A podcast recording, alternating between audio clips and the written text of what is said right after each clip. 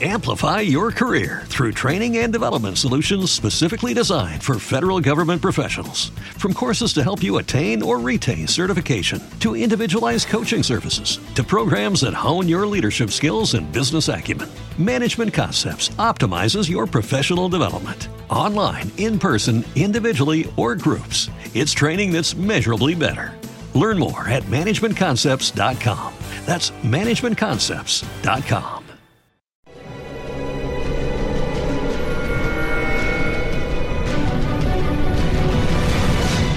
Documental.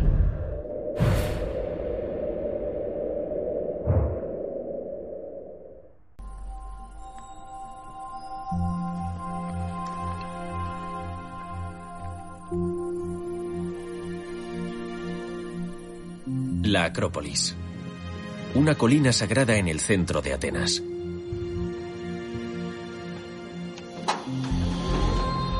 Hace 5.000 años, sus paredes verticales ofrecieron cobijo a los asentamientos de la Edad del Bronce y en los siglos siguientes, la ciudad prosperó a su alrededor. A finales del siglo VI a.C., aquí se produjo un hecho sorprendente. El pueblo de Atenas derrocó a un tirano en esta misma colina y sentó las bases para la creación de la primera democracia del planeta. Durante la era dorada que resultó, los atenienses construyeron los hermosos monumentos que vemos hoy aquí. Avanzamos por los propileos en la antigua vía de acceso a la Acrópolis. Son unos pórticos diseñados para crear un efecto de embudo en la visión del transeúnte que de repente se encuentra con esto, uno de los edificios más importantes de la historia de la humanidad.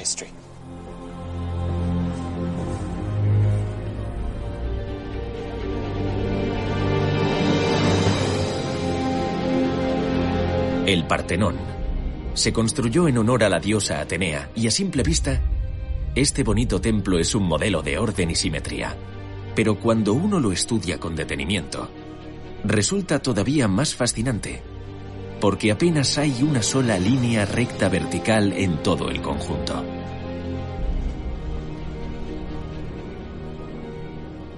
Sus 46 columnas están abombadas en su zona central y luego, casi de manera imperceptible, se van estrechando a medida que ganan altura.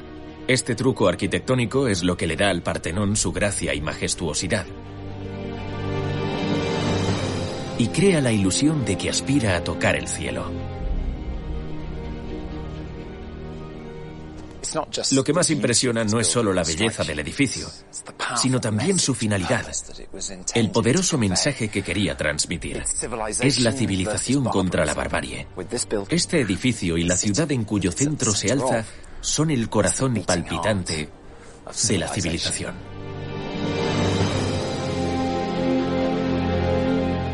Situado a la sombra del Partenón hay otro templo más pequeño, con frecuencia pasa desapercibido, pero tiene una gran importancia. Vamos a averiguar por qué este es uno de los edificios más significativos de la antigua Atenas. El Partenón es famoso por su simetría, pero no se puede decir lo mismo del excéntrico hermano pequeño que lo acompaña. Este es el Erecteón, y en la antigüedad se le conocía simplemente como el edificio donde se encontraba la estatua de Atenea, aunque también era el edificio más asimétrico de la Grecia clásica.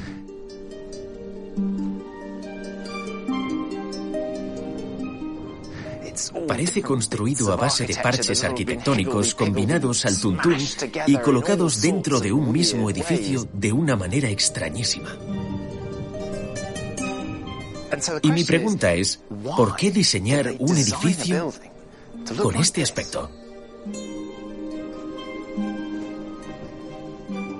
Nuestros escáneres 3D intentarán dar sentido a este enigmático templo.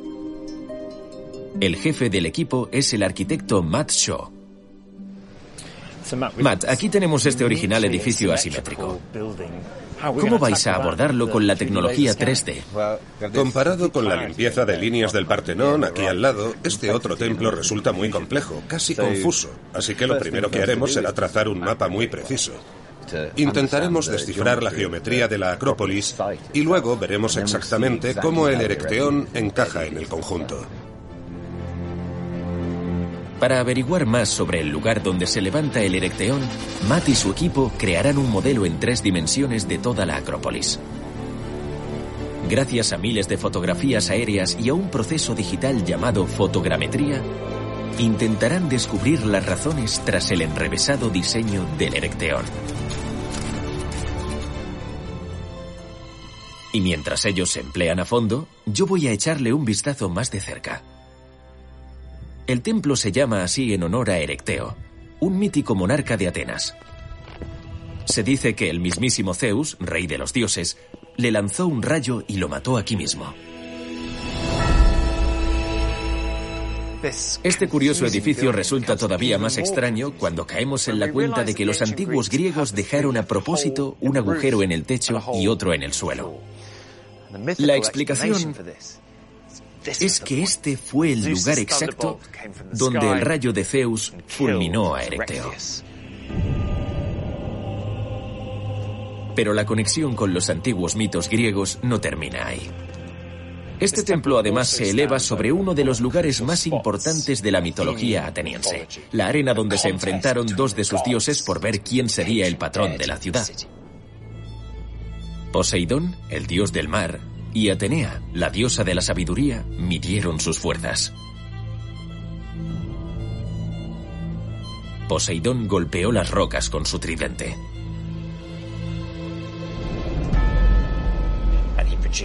e hizo que manara agua de mar. Para no quedarse atrás, Atenea plantó un olivo cerca del mismo lugar. Y el rey ateniense, que era el juez de esta disputa, pensó que un olivo sería más útil para sus súbditos que el agua de mar, así que declaró victoriosa a la diosa. Desde ese momento, Atenea sería la patrona de la ciudad. En la actualidad, un olivo plantado en 1917 marca el lugar donde creció en su día el olivo de Atenea. En la fachada sur del edificio sobresale un pórtico soportado por seis columnas con forma de doncellas conocidas como las cariátides. Esta estructura también se levantó sobre suelo sagrado. Estamos acostumbrados a pensar que las doncellas actúan como columnas, pero en realidad son las guardianas de algo muy importante que se encuentra bajo sus pies. En esa esquina. Allí abajo, a gran profundidad, hay una tumba, la mítica tumba del rey fundador de Atenas, Cécrope. Por eso estas doncellas no solo sostienen el tejado sobre sus cabezas, además están obligadas a hacer ofrendas al legendario héroe por toda la eternidad. Estos edificios de la Acrópolis se han convertido en símbolos de la ciudad que dio al mundo la democracia. Pero para los atenienses eran solo templos. Lugares sagrados dedicados al culto.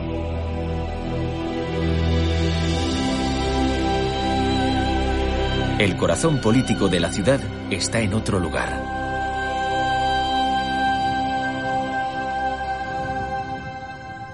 Justo debajo de la Acrópolis hay una colina llamada Pnyx, y es mi lugar favorito de Atenas. Los atenienses se reunían en su ladera para escuchar discursos y votar. Y si hay un espacio concreto que pueda presumir de ser el primer punto de reunión democrático del mundo, lo tienen ustedes delante. Pero su democracia no era como la nuestra.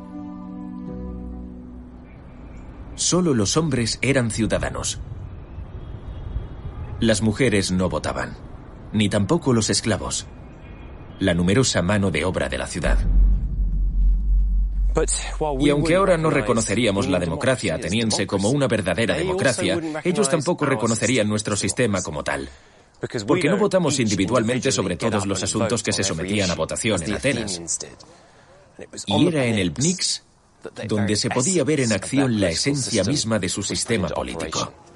El voto directo de cada ciudadano sobre cualquier asunto. Nuestro equipo de escaneo 3D nos ayudará a desvelar qué estructuras de la antigua ciudad se ocultan bajo las calles de la moderna Atenas. Y ya están listos para mostrarnos su trabajo en la Acrópolis.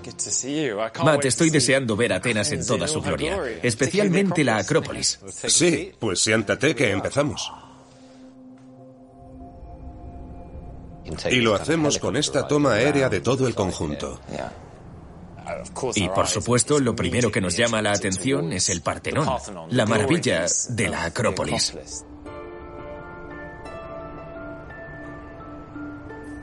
Y ahí está su excéntrico hermano pequeño, el Erecteón, ese templo de diseño extraño que se eleva justo a su lado. Vamos a desmontar un poco el modelo. Quitamos el Erecteón y dejamos solo sus cimientos y las marcas del suelo. Y aquí lo tienes. Hemos viajado al pasado, al tiempo anterior a la construcción del edificio. Lo que queda es este terreno ondulado, no es llano. Desde el lado sur hasta el norte puedes ver que hay un gran desnivel. De hecho, mide más de tres metros, así que el espacio disponible era limitado. De modo que se levanta sobre un terreno difícil. ¿Y qué me dices de otras construcciones anteriores y lugares sagrados que había en este mismo punto? El primero es este. Es un extraño agujero en el suelo, justo aquí. Las fuentes de la antigüedad hablan del rayo de Zeus. En Atenas hay acontecimientos y lugares específicos ligados a la propia Tierra. Tomamos nota del agujero en el suelo y vamos a recuperar algo del edificio. Vale, acabo de incluir el porche delantero en solo unos segundos. Y como puedes ver, este agujero en el techo está justo encima del que hay en el suelo. Y sirve además para enmarcar el espacio que lo rodea. Refleja la manera de pensar de los atenienses. Construyeron un edificio para que lo vieran todos los dioses. Pero hay algo que les impide ampliar el templo. Sí, el olivo. El olivo, sí. ¿Y qué se podía hacer? Mover el árbol era impensable porque se supone que lo plantó Atenea, así que habría que rodearlo, ¿no? Exacto. Y bueno, eso también lo hacemos ahora. A veces no se pueden talar los árboles. Con este pasaba lo mismo. Ese árbol se queda ahí. Exacto. Si echamos un vistazo por encima del olivo de Atenea, aparece otro espacio sagrado. Es la tribuna de las cariátides. Está justo encima. Judy was boring. Hello. Then Judy discovered ChumbaCasino.com. It's my little escape. Now Judy's the life of the party. Oh, baby, Mama's bringing home the bacon. Whoa, take it easy, Judy. The Chumba life is for everybody. So go to ChumbaCasino.com and play over 100 casino style games. Join today and play for free for your chance to redeem some serious prizes. ChumbaCasino.com. No purchase necessary. Void where prohibited by law. 18 plus terms and conditions apply. See website for details. With the Lucky Land slots, you can get lucky just about anywhere. This is your captain speaking. Uh, we've got clear runway and the weather's fine, but we're just going to circle up here a while and uh, get lucky.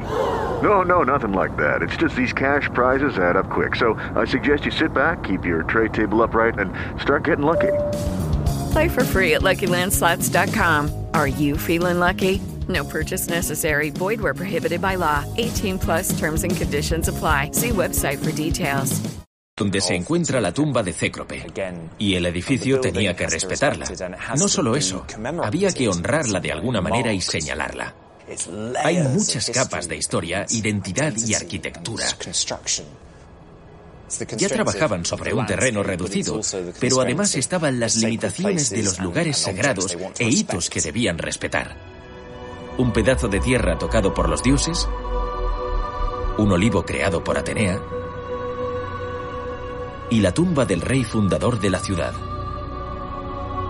Tres lugares sagrados unidos por un templo que además alberga reliquias de Atenea y muchos otros dioses.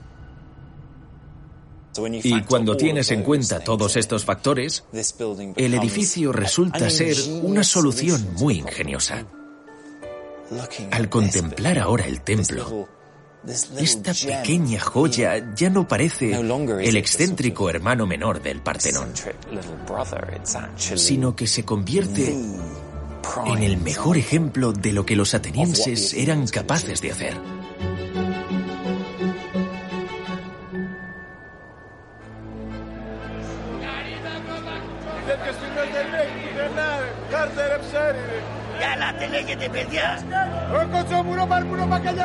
En la actualidad, Atenas es una ciudad colorida y vital con una fuerte conexión con el mar. Es la bulliciosa capital de un país que lucha por seguir el ritmo de sus vecinos europeos. Cuando nació la primera democracia, antes de que se levantaran los edificios de la Acrópolis, Atenas también tuvo que luchar por hacerse un hueco en el mundo. En el año 490 a.C., Atenas era una ciudad-estado rodeada por rivales. Poblaciones como Egina, Corinto y la guerrera Esparta. Sin embargo, la mayor amenaza procedía del este, donde el imperio persa crecía en poder y ambición.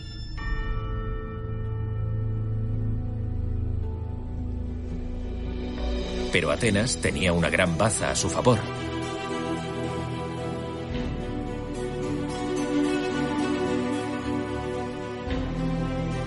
El territorio que controlaba, conocido como Ática, era rico en recursos naturales. Y bajo estas colinas, en la región de Laurión, había grandes vetas de plata. Este fue en otros tiempos un paisaje industrial lleno de esclavos. Y la mejor manera de descubrir cómo era este lugar es adentrarse en una de las minas. ¿Vamos? Sí, cuidado con la cabeza. Vale. Mi guía es el arqueólogo Andreas Capetanios. Conoce estas minas mejor que nadie. Cuando comenzaron a excavar las galerías. ¿Estas galerías son de esa época? Algunas de las galerías son como los tentáculos de un pulpo y se extienden por el subsuelo porque los atenienses descubrían sobre la marcha dónde estaba el mineral de plata. ¿Y ahí es a donde vamos? Sí. Vale, yo te sigo porque no quiero perderme por aquí abajo. Aquí hay que arrastrarse. Apenas hay espacio. Michael, ¿vienes? Sí, ya voy. Ya voy. ¿Estos son los túneles que se excavaron en la antigüedad en busca de plata? Buscaban el mineral de plata del que luego extraían el metal. Si te acercas aquí verás las marcas de sus herramientas por todas partes. Este espacio este túnel no tiene más de medio metro de altura. No me imagino cómo se podían mover aquí y encima trabajar y abrirse camino en la roca con sus herramientas. Esto es muy estrecho. Ahora parece que estamos descendiendo. Sí. Estamos bajando y al final veremos un agujero. Voy a pasar la cabeza primero. Espero no quedarme atorado.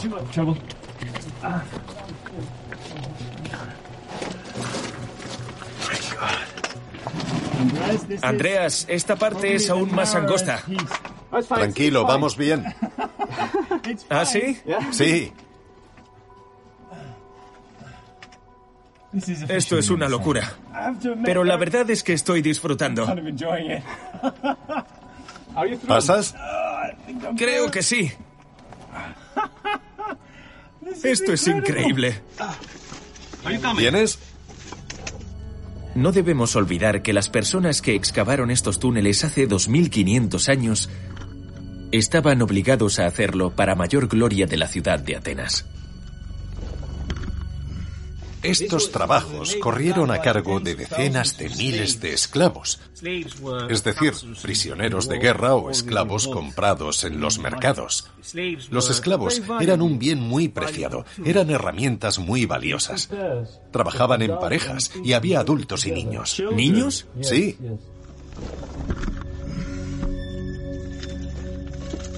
Pues siento lástima por las personas que tuvieron que trabajar aquí abajo en aquellos tiempos. Esta es la otra realidad, las entrañas de la verdadera Atenas. Escanear esta red de estrechos túneles y angostas galerías va a ser el mayor reto al que jamás se haya enfrentado nuestro equipo. Creo que tenemos para un rato aquí.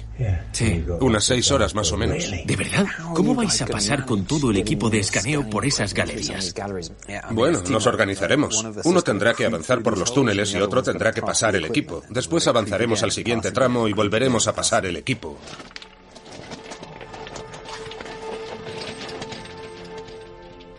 Ahora siento mucha curiosidad por ver el mineral de plata tal y como lo habrían visto los antiguos mientras se abrían camino a través de la roca. Pues aquí tengo una muestra. Vaya, cómo brilla. Qué bonito. Y esto era lo que buscaban. Pero se necesitaban cuatro toneladas de esto para producir dos kilos de plata. Por eso tenían que mover montañas de este material. Esto era el Silicon Valley de la Atenas clásica.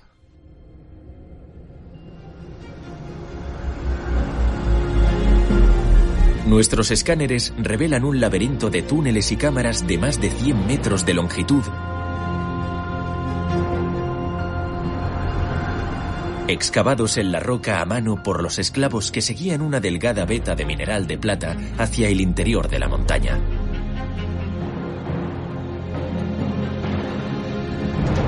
Y en la superficie, los escáneres también captan los restos de las plantas de procesamiento.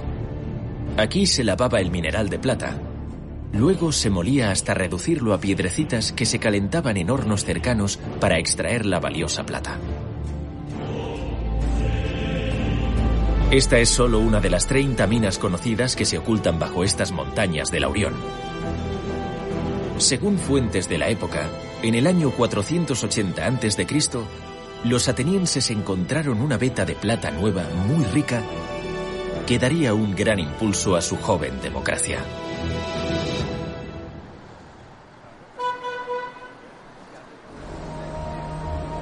Cómo gastar aquella fortuna desató agrios debates entre sus ciudadanos. Muchos querían repartir la plata a partes iguales entre todos los ciudadanos. Pero uno de los líderes políticos, un general heroico llamado Temístocles, propuso invertir el dinero en una flota de barcos que defendiera la ciudad.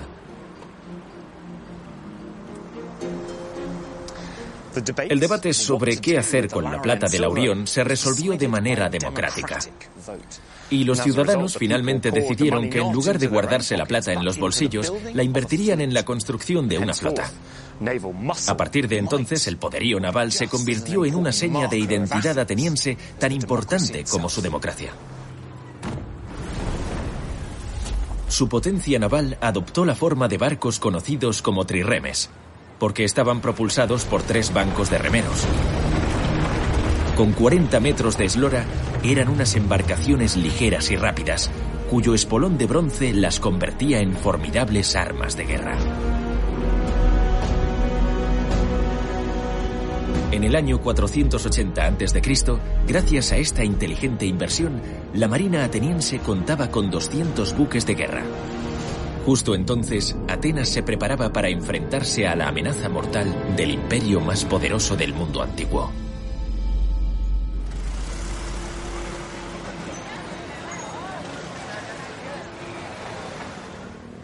Aquí abajo, en el Pireo, el puerto de Atenas, se desencadena una secuencia de acontecimientos cruciales un ejército de al menos 200.000 soldados persas se prepara para invadir Atenas y acabar con su democracia.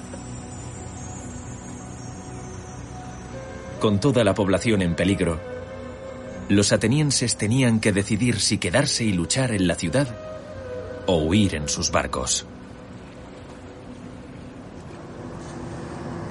Temístocles sabía que los atenienses jamás podrían vencer a las tropas persas en tierra, así que los convenció para que tomaran una decisión extraordinaria. Abandonar la ciudad, abandonar la tierra de Ática y apostarlo todo por su poderío naval. En aquel momento, esa medida que se aprobó en votación cambió el rumbo de la historia.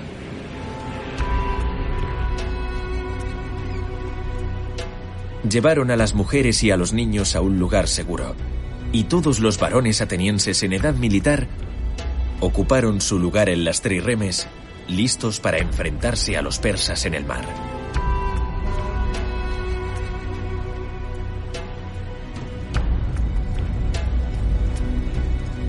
Los atenienses replegaron su flota a una zona cercana a la ciudad, a una bahía protegida, y allí planearon su siguiente maniobra.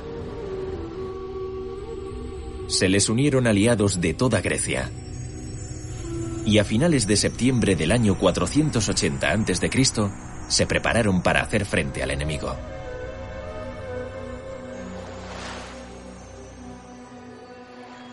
En la batalla que siguió, la batalla de Salamina, la primera democracia del mundo se enfrentó a su mayor amenaza.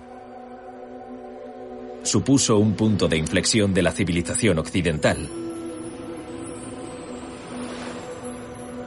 Y hasta hace poco se creía que de aquella contienda no quedaba nada. Judy was boring. Hello. Then Judy discovered chumbacasino.com. It's my little escape. Now Judy's the life of the party. Oh, baby, Mama's bringing home the bacon. Whoa. Take it easy, Judy.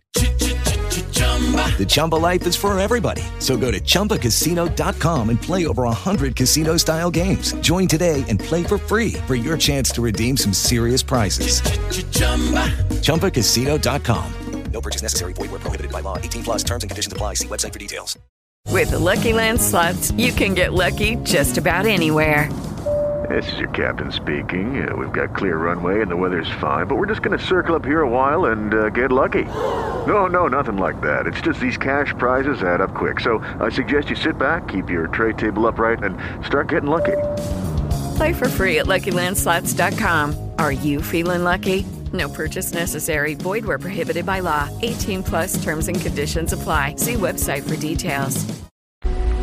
Sin embargo, en el año 2017, el profesor Janos Lolos descubrió nuevas pruebas que nos ayudarán a comprender cómo habría sido esta bahía por aquel entonces. En la víspera de la batalla de Salamina, la flota griega estaba anclada en esta bahía. 300 trirremes, los barcos de guerra de la época.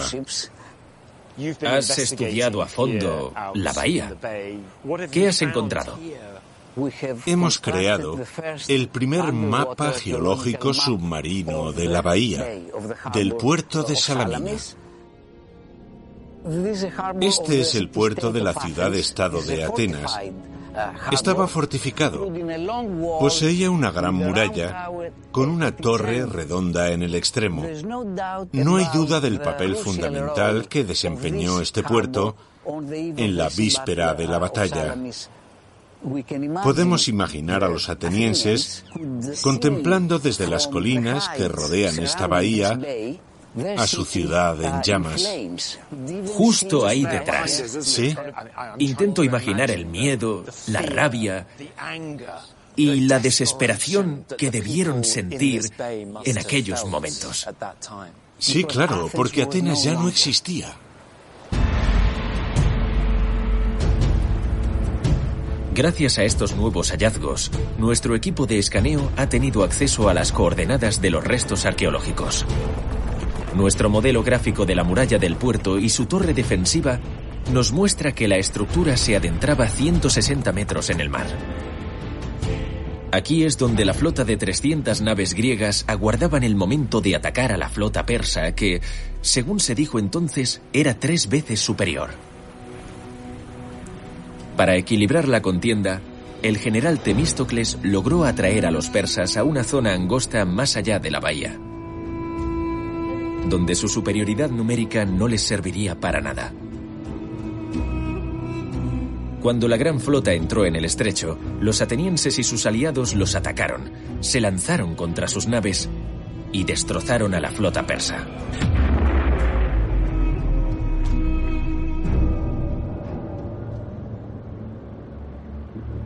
Fue una sorprendente victoria para la primera democracia del mundo.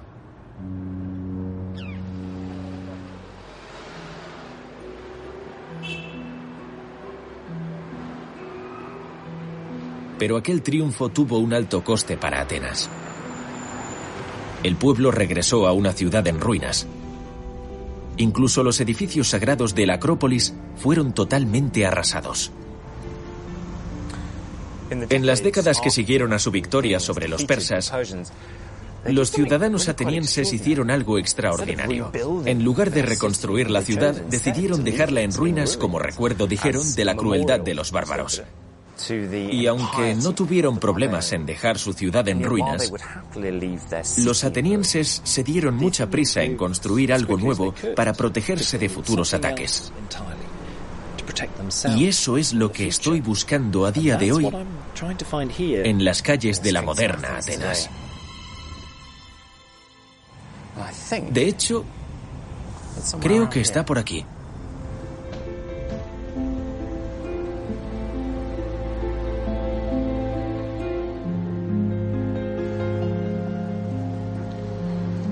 Me han dicho que gire a la izquierda en los baños y luego tengo que buscar unas escaleras que bajen.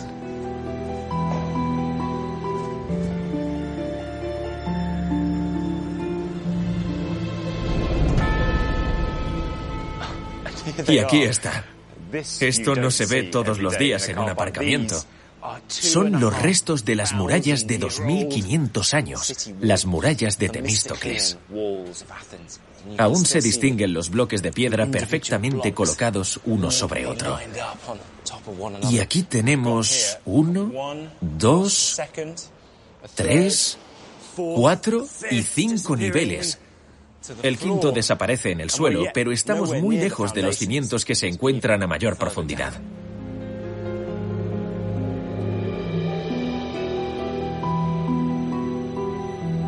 La historia cuenta que todos los ciudadanos recibieron órdenes de dejar lo que estaban haciendo y participaran en la construcción de las murallas.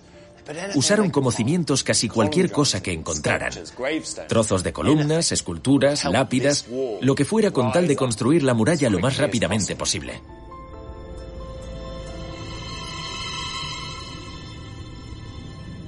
Nuestros escáneres y gráficos muestran que estas murallas ocultas en un aparcamiento moderno formaron parte de una serie de estructuras que transformarían Atenas.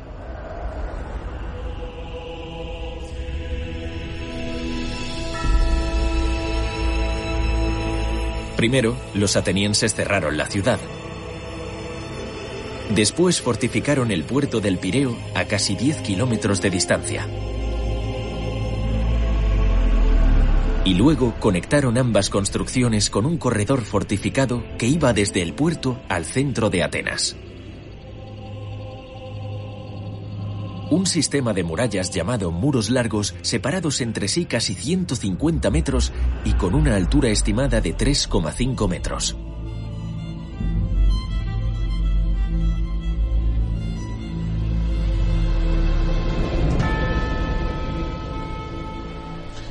Cuando completaron las obras de los muros largos que conectaban el puerto del Pireo con estas murallas que guardaban la ciudad, Atenas se convirtió en una isla en tierra firme. Ninguna fuerza terrestre podía aspirar a conquistarla. Atenas se transformó para muchos en una ciudad inexpugnable.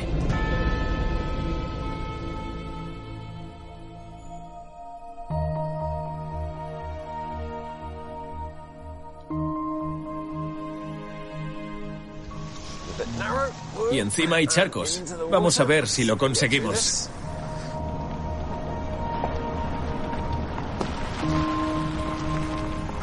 Cuando los antiguos atenienses por fin decidieron reconstruir su ciudad, quisieron hacerla más grande y mejor que antes, así que recurrieron a lo que tenían a su alrededor. Porque la zona que rodea la ciudad de Atenas está hecha de mármol. Por eso estamos aquí. Parece que avancemos por una carretera de mármol. Estamos en el monte Pentélico, donde los atenienses obtenían su mármol. La parte de la cantera que data de aquella época sigue aquí. Y la arqueóloga Alexandra Mari me la va a enseñar. ¿Qué impresión te llevaste cuando la viste por primera vez?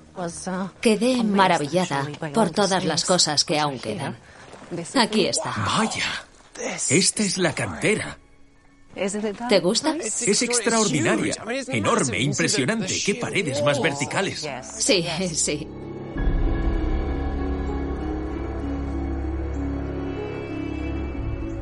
¿Se puede saber cuánto mármol extrajeron de aquí?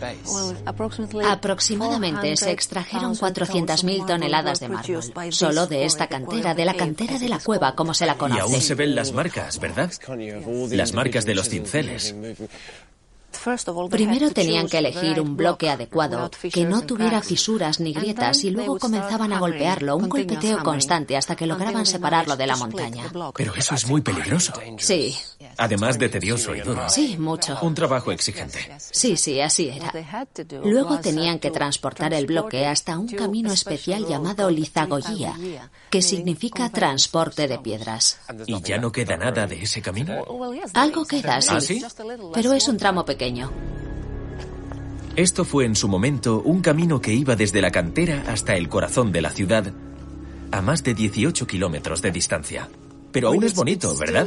Más de 2.500 años después. Sí. Casi parece un tobogán. Sí, exacto. Se cree que untaban los adoquines con grasa animal para reducir la fricción. Pero si un bloque de mármol se soltaba, saldría disparado montaña abajo.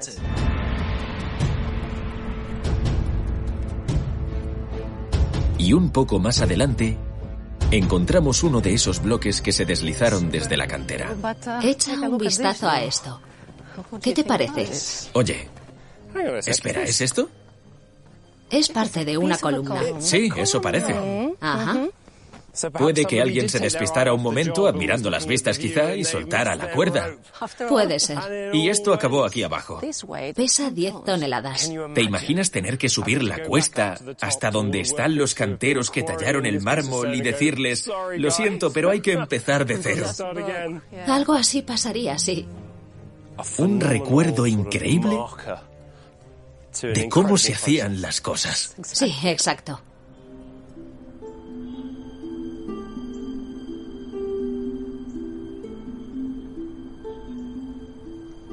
El mármol que se extrajo de esta cantera y se transportó hasta la ciudad acabó convirtiéndose en el rostro de la nueva identidad ateniense.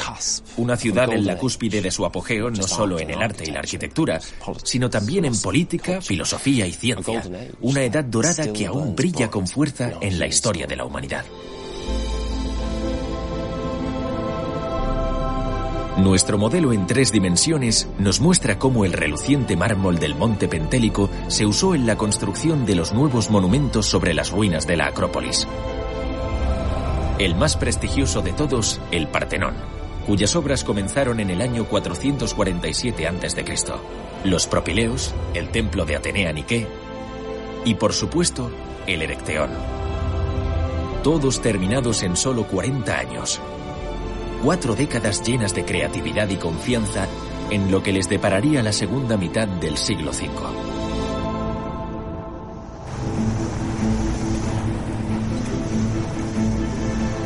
Atenas era en esos momentos la ciudad más poderosa de Grecia y comenzó a extender su influencia por toda la Grecia continental hasta las islas del Egeo y la costa de Asia Menor.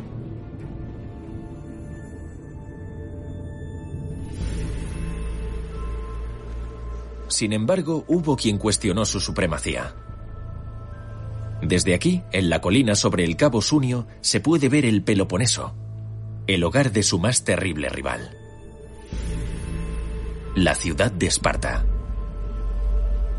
En la segunda mitad del siglo V a.C., ambas ciudades se enfrentaron en este territorio y fuera de él durante casi 30 años. Atenas confiaba principalmente en su famosa flota para defender su causa mientras sus ciudadanos se refugiaban tras las murallas de la ciudad. Pero en el año 405 a.C., los espartanos por fin vencen a los atenienses en una batalla naval desastrosa. Y después sitian la debilitada ciudad. Atenas no tuvo más remedio que rendirse al año siguiente. La era dorada de la primera democracia del mundo estaba tocando a su fin. Sus ideales y logros, sin embargo, jamás se olvidarían. Y eso se debió en parte a los propios atenienses, que ensalzaron aquellos años gloriosos durante los siguientes siglos, pero también a los romanos, que se hicieron con el control de la ciudad en el siglo I a.C.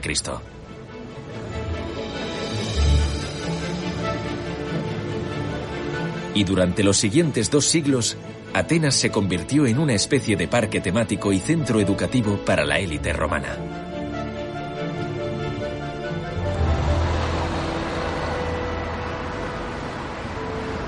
En el siglo II después de Cristo, el emperador Adriano fue uno de los más apasionados admiradores de todo lo griego. Adriano no solo restauró zonas de la ciudad, sino que las reclamó para sí. Este es el arco de Adriano. Y allí, justo encima del arco, todavía se puede leer, esta es la ciudad de Adriano.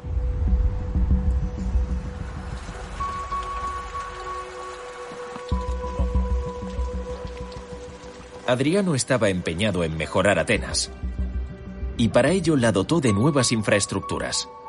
Una biblioteca, un gimnasio y algo todavía más importante para el día a día de sus habitantes. Y eso es justo lo que me ha traído hasta la moderna Villa Olímpica. Vamos a visitar un hito de la ingeniería romana. Pero para ello hay que bajar a las profundidades otra vez. Tim, ¿qué tal vas? Bien, solo quedan los últimos retoques. Ya se nota el aire, el aire caliente que sale de ahí abajo. No se ve el fondo. Ni idea de la profundidad que tiene esto. Hay unos 16 metros.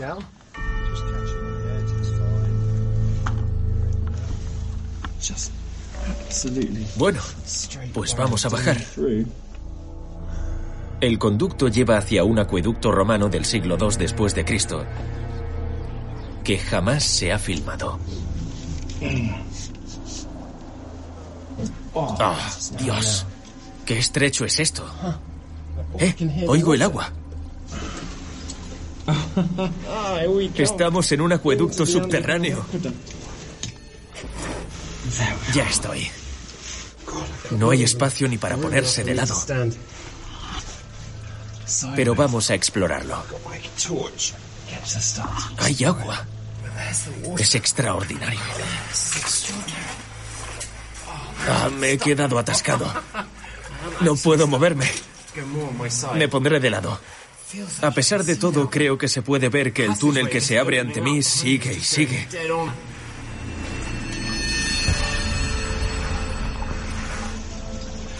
El agua está fría al menos y limpia, como si viniera de las montañas. El acueducto desde luego sigue cumpliendo con su cometido. Llevar el agua desde las colinas que rodean Atenas hasta el centro de la ciudad. ¿Cómo tenían que ser las condiciones de las personas que excavaron este túnel en la roca? Madre mía. ¡Qué horror! No sé si esto, que aparece cada dos por tres, es una especie de pequeño estante que les servía para ver lo que estaban haciendo. Porque llevaban consigo unas lámparas de aceite, como yo ahora la linterna, que les proporcionaba un poco de luz para trabajar y abrirse camino a través de la roca.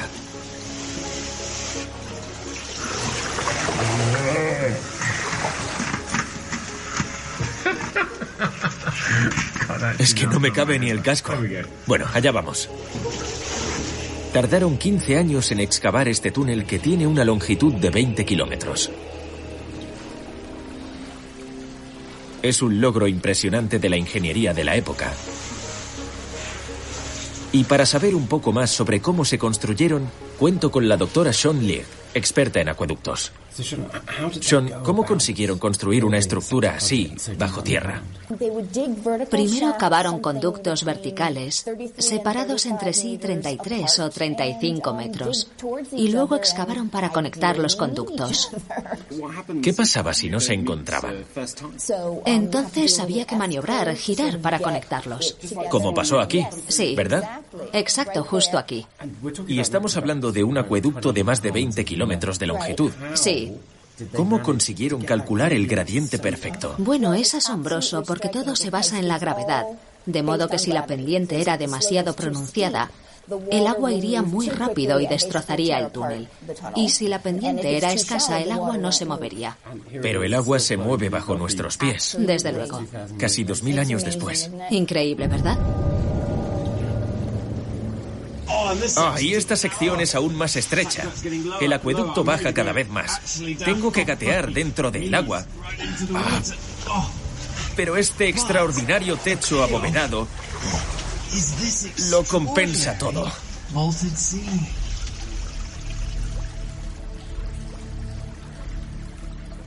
Hay unas marcas curiosas. A saber de cuándo son.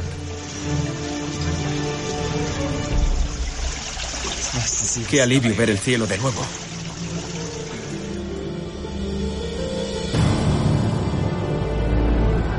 Los escáneres nos muestran el acueducto con todo detalle.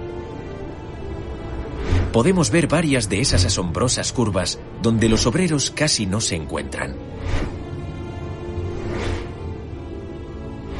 La sección que escaneamos tenía más de 80 metros de longitud y en esa distancia el nivel del agua desciende menos de medio metro. Un gradiente tan bien calculado que el acueducto se ha usado hasta mediados del siglo XX. Y esto es solo un tramo de toda una red de antiguos acueductos que se extienden 80 kilómetros por debajo de la ciudad de Atenas.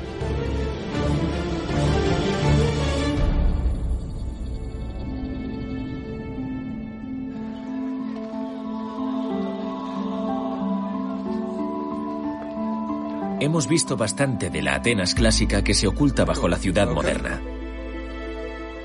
Y ahora vamos a experimentarla con la realidad virtual. Vamos allá. Estoy deseando ver lo que me habéis preparado. ¡Vaya! Esta es la Acrópolis, claro. Es la perspectiva de los dioses. Me siento como si sobrevolara la ciudad. Podemos descender y echar un vistazo de cerca al Erecteón. Es la mejor casa de muñecas del mundo. Mira esto. Sí, puedo entrar en el templo. Puedo meterme o ver el edificio desde este lado. Anda.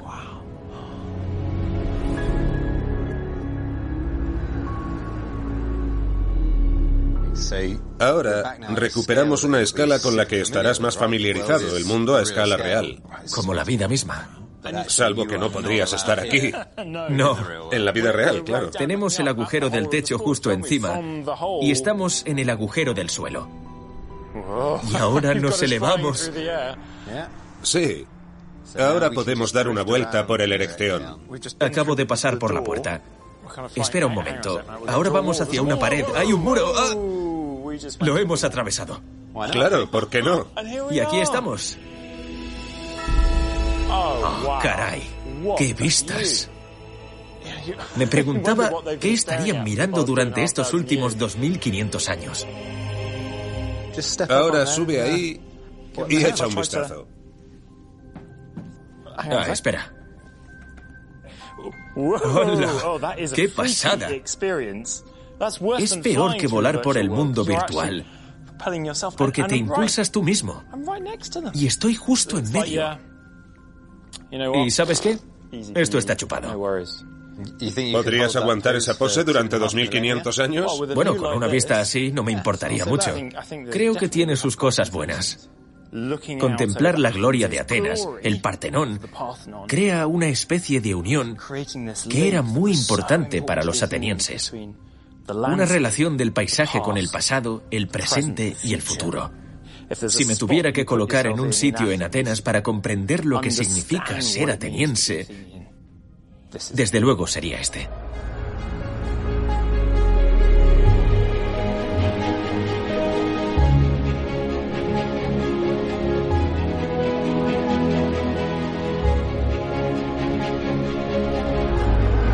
Los atenienses extrajeron plata de sus minas y votaron para invertirla en una flota.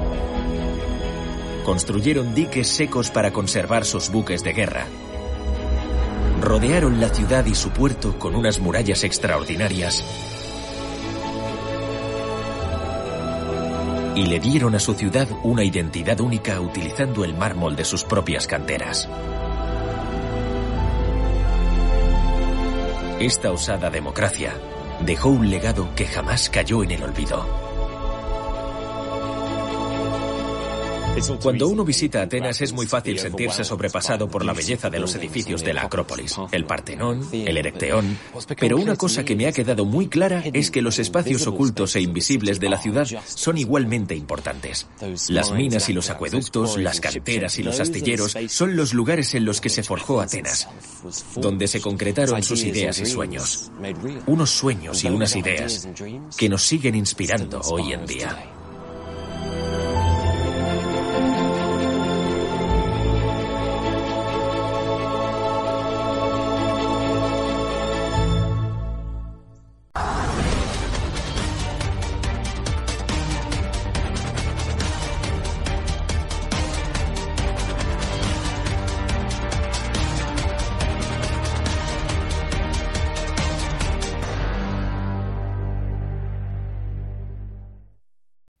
Struggling to lose weight and keep it off? Tired of wasting time and money on starvation diets that lead to more frustration and stress? If there was a weight loss solution that could actually work for you, would you try it? Then head to golo.com. I'm Steve. I lost 138 pounds in nine months on Golo. I'm Amber. I've lost 128 pounds with Golo. If you're ready to take back control of your life, head to golo.com now and see how Golo can work for you. That's golo.com. My sleep is way better. My inflammation has gone way down. Golo saved my life. I was way overweight. That's what sent me down the path. I wanted to make sure and live for my kid. I have literally tried everything. I was on the verge of getting gastric bypass surgery, and I saw the Golo commercial, and it was the last thing I tried because it worked. Join over 2 million people who found a better way to lose weight with Golo. Your healthier and happier life begins at golo.com. That's G O L O.com. Again, G O L O.com.